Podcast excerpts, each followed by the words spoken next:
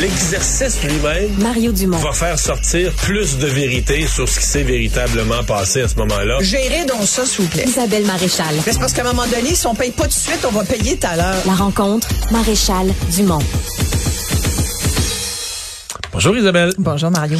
Euh, on parle de nos jeunes. Tu veux nous parler des jeunes? Euh, là, on va avoir JE ce soir qui va nous parler de violence dans les écoles. Moi, j'ai vu des extraits, puis euh, les gens qui ont fait des documentaires là, m'ont parlé un peu de, de leur reportage. C'est pas beau. Puis euh, de l'autre côté, il y a l'anxiété des jeunes. euh, Exactement. Puis je trouvais qu'il y avait des liens entre tout ça, surtout après la semaine qu'on a vécue, où euh, je pense que l'état santé mentale de nos jeunes, il, il faut s'en occuper, il faut que ça nous intéresse, et surtout qu'il y a plusieurs éléments. Tu vois, et, je mêlais, je, mélangeais un peu certaines choses. Je trouve que je les en je liais plusieurs choses, dont cette grande étude. Je commencerai par ça.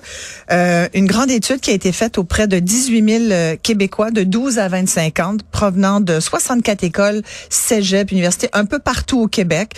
Euh, donc, c'est beaucoup de monde. là. 18 000 jeunes tu as un bon portrait. Ouais, là. ouais, Tu sais, ouais. Tu commences à dire, on couvre large. Et on leur a posé des questions sur leur santé mentale, sur leurs idées noires et tout.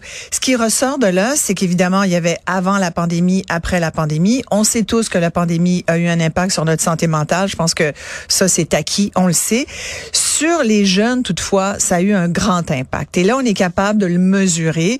On dit qu'il y a plus de la moitié des jeunes Québé- québécoises, donc des jeunes filles, qui souffrent d'anxiété ou de dépression ou les deux. Euh, également les garçons. On savait que les, les filles allaient pas bien déjà. là. C'est même la docteure Mélissa Généreux, là, qui est euh, de la santé publique euh, de l'Estrie, qui le dit. On le savait que les filles allaient pas bien. Ça fait plusieurs années qu'on dit que nos filles vont pas bien. Moi, je le dis souvent, parce qu'à chaque fois qu'on parle de santé mentale des jeunes, on dit souvent, oui, mais surtout les garçons. Et moi qui est maman de deux filles, j'ai souvent rajouté dans les entrevues que j'ai eu l'occasion de faire au cours des années, oui, mais les filles aussi. C'est quand on parle de décrochage, oui, les garçons décrochent, mais les filles de plus en plus. Et en matière de santé mentale, l'état mental des filles est beaucoup plus inquiétant que celui des garçons. Et cette euh, étude-là le confirme. Il y a peut-être une lumière, si tu veux, au bout de, ce tunnel-là, qui est assez sombre finalement, c'est que les filles ont plus tendance à parler que les garçons. Et, et je pense qu'on on le voit aussi plus tard à l'âge adulte. Peut-être même à dire la vérité à un sondage, le même secret, alors que les garçons, même à un sondage secret, Peut- diront pas qu'ils vont pas bien. Voilà, mais et, et, et ça, il y a quand même cet, cet aspect-là qui peut être vu comme étant positif, c'est-à-dire qu'aujourd'hui, les, les jeunes, puis là je mets filles et garçons, et, et aussi autre identité de genre, je pense que c'est important de le dire parce qu'il y a des chiffres très importants et inquiétants sur les idées noires au secondaire. Euh, les filles en ont beaucoup plus que les garçons, mais tous les jeunes qui ne se retrouvent ni dans un sexe ni dans l'autre, non genrés ou, ou dans, en, en recherche d'identité de genre, ben, eux, c'est vraiment important de voir à quel point il, il faut des ressources pour eux. C'est c'est plus de 50 qui ont des, des idées noires, des idées suicidaires. Un jeune qui est en train de se chercher une identité de genre, qui se dit, moi, j'ai envie de m'enlever la vie, au Québec, un jeune sur deux, c'est pas normal. Il faut leur trouver des, des façons de s'exprimer, de trouver leur place. Il y a encore beaucoup de, de, de tabous entourant aussi l'identité de genre. Je pense qu'on le dit de plus en plus, mais il faut respecter ça. C'est marginal, c'est pas la majorité des jeunes, mais parmi ces jeunes-là qui, qui vivent avec ces enjeux, euh, il faut les aider parce qu'il y en a un sur deux qui va vraiment, vraiment pas bien. Là. Alors, qu'est-ce qu'on fait avec l'état mental de nos jeunes quand on a ce genre de constat-là?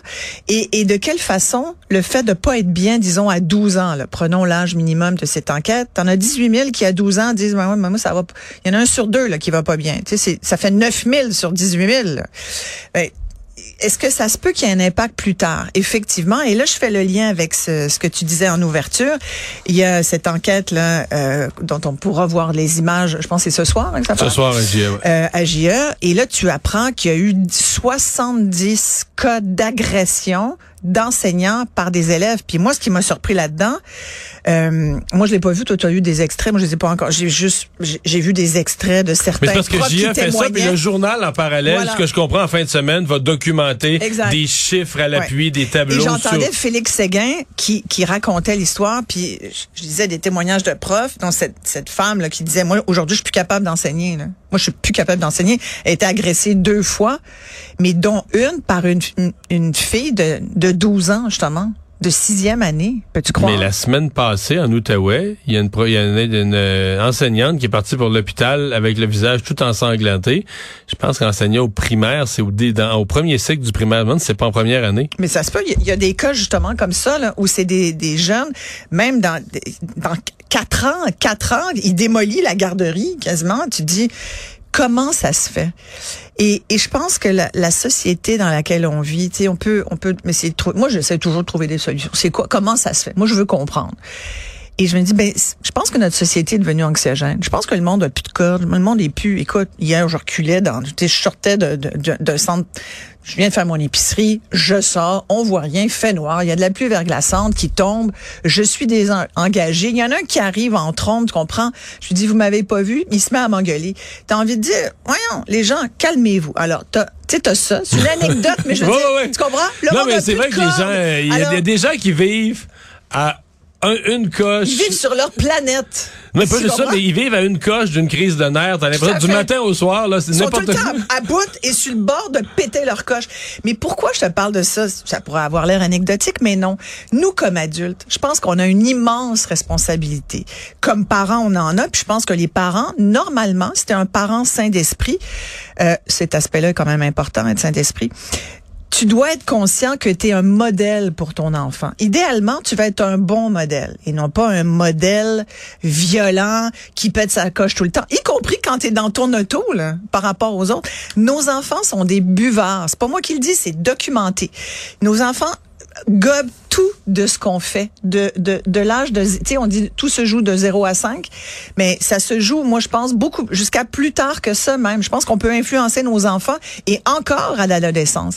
Et quand tu as des modèles de parents qui pètent leur coche, euh, qui engueulent leur prochain, qui appellent à l'école pour se plaindre du prof, on en parlait l'autre jour, tu sais, des, des, qui, qui engueulent leur patron, euh, qui gueulent, qui chialent surtout. Tu sais, parents chialeux, on est quand même assez chialeux ici. Des fois, ça fait du bien, ça sort le méchant, mais des fois, on le fait trop.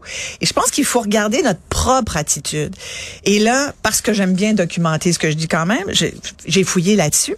Et euh, il se trouve que j'ai une de mes filles qui est à l'université, elle étudie en éducation et en psycho. Puis on regardait dernièrement des TED Talks là-dessus. Et on, est tombé sur l'expérience de Bandura. Je sais pas si tu connais Albert Bandura, qui est un psychologue canadien, qui est vraiment un des tops, là, comme Skinner, comme Piaget euh, euh, ou comme Freud. Là, il est dans le top 4 des psychologues qui a marqué la psychologie. Et l'expérience, une des, des expériences les plus importantes de Bandura, c'est vraiment l'expérience qui a été faite avec un jouet, un clown, qui s'appelait euh, Bobo. Et, euh, et euh, je la connais pas. Et écoute, moi, je, je l'avais en tête, je l'avais éventuellement étudié, mais je m'en souvenais plus. C'est entre les années 61 et 63 que euh, Albert Bandura a réalisé plusieurs expériences avec des enfants très jeunes. Et il, a, il, les a mis dans une pièce fermée, un peu comme un studio ici à Cube. Il a mis Bobo, un clown, qui était une espèce de poupée gonflable en forme de clown. Et euh, dans cette pièce, les enfants étaient d'abord à l'extérieur. Il y avait une vitre comme ça. Les enfants sont derrière la vitre, regardent un adulte, dans ce cas-ci c'était une femme, qui vargeait allègrement sur le clown en plastique, tu comprends, avec ses poings, donnait des coups de poing, et même à un moment donné, je pense qu'il y a un bat de baseball ou un, un, espèce de deux par quatre. Et pendant plusieurs minutes, les enfants regardent ça. On leur dit absolument rien, mais ils sont témoins de cette agression. Après ça, on les rentre dans la pièce. Après ça, on les rentre dans la pièce un à un, sans que chacun ne se voit pas. C'est chaque enfant vise l'expérience, a le clown en plastique, puis on lui dit, on le, on le, rentre dans la pièce, mais on lui dit pas quoi faire. On lui dit pas va varger sur le clown. Non, on lui dit absolument rien. L'enfant peut faire ce qu'il veut. Le premier réflexe de l'enfant, c'est de battre le clown en plastique, la poupée gonflable. Il s'en prend à la poupée gonflable. Et là, ce qui est fascinant, c'est qu'on met à la disposition des enfants d'autres outils et d'autres armes, tu comprends? Et ils sont drôlement bons, parce qu'on s'est rendu compte qu'ils sont même plus violents encore que le modèle qu'ils ont eu sous les yeux. Moralité, c'est qu'on il y a de la il y a il y a de l'inné, il y a ce que tu apprends, il y a ce qui fait partie de toi, ton ADN, ton expérience familiale, mais il y a beaucoup de comportemental et il y a du social et tu es témoin de quelque chose, il y a des bonnes chances que tu tentes de tu le, le reproduises même inconsciemment. Alors, tout ça pour te dire que quand on voit des élèves qui agressent des enseignants, c'est peut-être parce qu'ils se font agresser eux-mêmes quelque part, peut-être dans leur famille. On le sait que les enfants au Québec, ou encore euh, que... ou, qu'ils voient sur les réseaux sociaux, ou qu'il y a trop de violence dans la société. Ou, toutes ces réponses sont bonnes, je pense. Hein? Ou qu'ils sentent aussi que ils sont leur. Moi, je pense qu'il y a de ça, qu'ils sont le roi. Que si entre l'enfant, entre lui et l'enseignant, c'est lui le plus important. Puis que si la question est soumise à sa mère Ouais. Sa mère va dire ah ben là c'est toujours Oui, l'enfant l'enfant a toujours raison l'enseignant jamais raison. Il y a sans doute de ça aussi. Fait qu'il vient que dans les hiérarchies, il se va au-dessus de il se va au-dessus de l'enseignant. Et il y a aussi le fait qu'il faut quand même pas mettre ça de côté. Il y a aussi le fait qu'il y a des enfants qui ont des enjeux de comportement. Il y a des enfants qui ont des enjeux de santé mentale aussi. C'est de ça dont tous intégrés dans les mêmes Et, groupes. et moi, je pense, et ce sera pas populaire ce que je vais dire, puis je fais très attention parce que je pense que il y a effectivement des enfants qui peuvent être dans des classes régulières, mais il y a aussi des enfants qui ne peuvent pas suivre un parcours de classe dite régulière. Il, il faut qu'il y ait, à un moment donné, là, si le, le professeur ne peut pas donner sa matière et, et, et soit obligé de- d'être sort, sortir les élèves parce qu'il y en a un, c'est ce que racontait entre autres euh, le reportage de, de JE euh, qu'on va voir là. Mais il semble-t-il qu'il y en a un là qu'on on savait que cet enfant-là, il était mais à la tellement maternelle- incontrôlable. À la maternelle, il a démoli sa, il a démoli Ouais. sa classe, il a démoli le matériel, il a tout viré à l'envers les meubles, ils l'ont laissé faire. Et il faut Parce que le protocole, Ouais. c'est de sortir les autres enfants pour, pour les protéger. Ouais. Mais rentrer puis pogner l'enfant par le bras puis dire regarde euh, terminus c'est ici que ça, ça s'éteint t'as pas le droit de faire ça Mais est-ce qu'on se pose la question, est-ce que cet enfant-là, puis c'est pas de le punir, c'est pas du tout, c'est trouver le meilleur parcours pour cet enfant qui a besoin d'avoir une, une- une- je pense, un, un protocole d'enseignement, d'éducation différent, ouais. puis à sa mesure. mais moi je pense que quelle que soit la condition de l'enfant les difficultés particulières qu'il peut avoir je pense que d'y définir les contours comme d'une patinoire de dire ici c'est la bande ici que ça commence ici que c'est tu sais, ton Ouais, mais Mario, il y en a qui, il y en a qui entendent pas les Ah! consignes. Il y en a qui entendent pas les consignes. Écoute, t'as des TDAH là, ça saute, ça, il y a, il y a- tu sais, il y a des des cas. non je comprends qu'il y en a qui disjonctent là mais quand même c'est c'est difficile, c'est difficile, tu sais, c'est et, et moi je comprends que les professeurs, mais, mais il faut faire quelque chose parce qu'il y aura plus de profs tout à l'heure. c'est ça qui va c'est déjà ce qui est arriver, en train de se passer Ben, clairement, c'est déjà ce qui est en clairement, cours clairement. Isabelle merci bonne fin de semaine Merci beaucoup. bye bye